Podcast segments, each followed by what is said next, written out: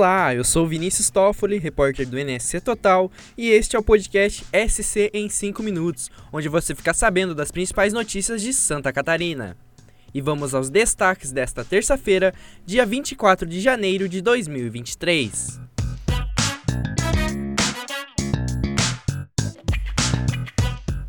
A tragédia que assolou a cidade de Rodeio continua enumerando vítimas. Na manhã desta terça-feira, dia 24, um bebê desaparecido em um deslizamento foi encontrado após sete dias de busca.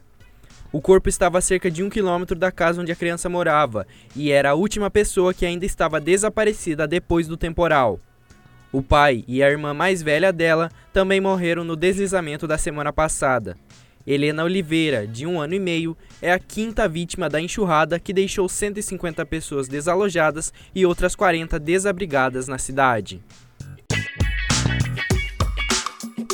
Em Joinville, uma batida frontal entre dois caminhões deixou uma pessoa morta na Serra Dona Francisca.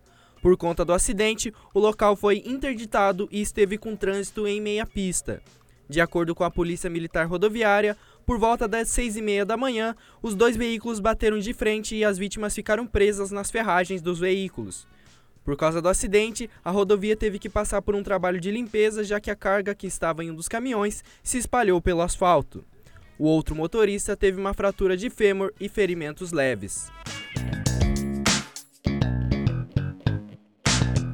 Também em Joinville, um homem buscou a delegacia para denunciar um caso de injúria racial que sofreu em um posto de gasolina na zona sul da cidade. Ele afirma que abasteceu em um posto que utiliza a bandeira Ipiranga no último sábado, dia 21, e dois dias depois recebeu mensagens e ligações de uma funcionária do local acusando de não ter pago a conta. Juan Carlos Fernandes, de 31 anos, afirma que, abre aspas, a ligação foi constrangedora, racista e chegou a deixar todo mundo amedrontado, fecha aspas. O homem guardou o cupom fiscal após sair do posto e mostrou o valor total à reportagem do NSC Total.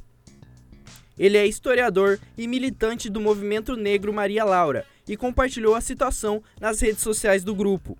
Ontem, inclusive, completou 31 anos. Em nota, o posto informou que buscou entender o ocorrido junto à equipe e que as ações não condizem com a conduta e os ideais da direção e do quadro de colaboradores da empresa.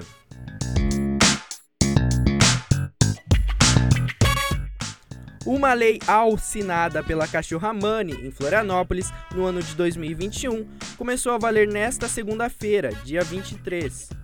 A partir de agora, cães de família de baixa renda da capital vão receber o tratamento gratuito contra a leishmaniose.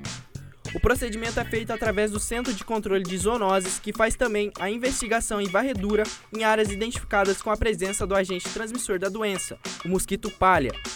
A lei foi assinada por Mani antes de ir para a votação na Câmara dos Vereadores. A cachorra estava em tratamento contra a doença na época e a situação viralizou nas redes sociais.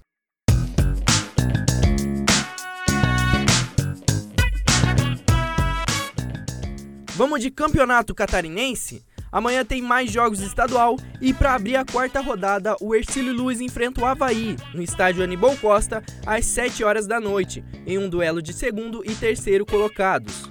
Mais tarde, às 9, o Figueirense recebe em casa Chapecoense e, simultaneamente, o Camboriú encara o Concórdia no Estádio das Nações.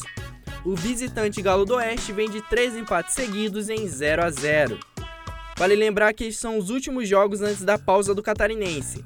Em razão do jogo da Supercopa do Brasil entre Palmeiras e Flamengo no dia 28 de janeiro, a Federação Catarinense de Futebol decidiu adiar as seis partidas da quinta rodada em uma semana.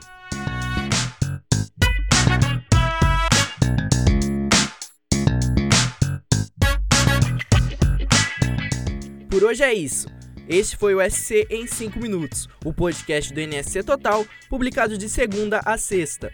A produção é minha, Vinícius Toffoli, a edição de som é de Luísa Lobo e a coordenação de Carolina Marasco. Essas e outras notícias você confere lá no nsctotal.com.br. Até amanhã!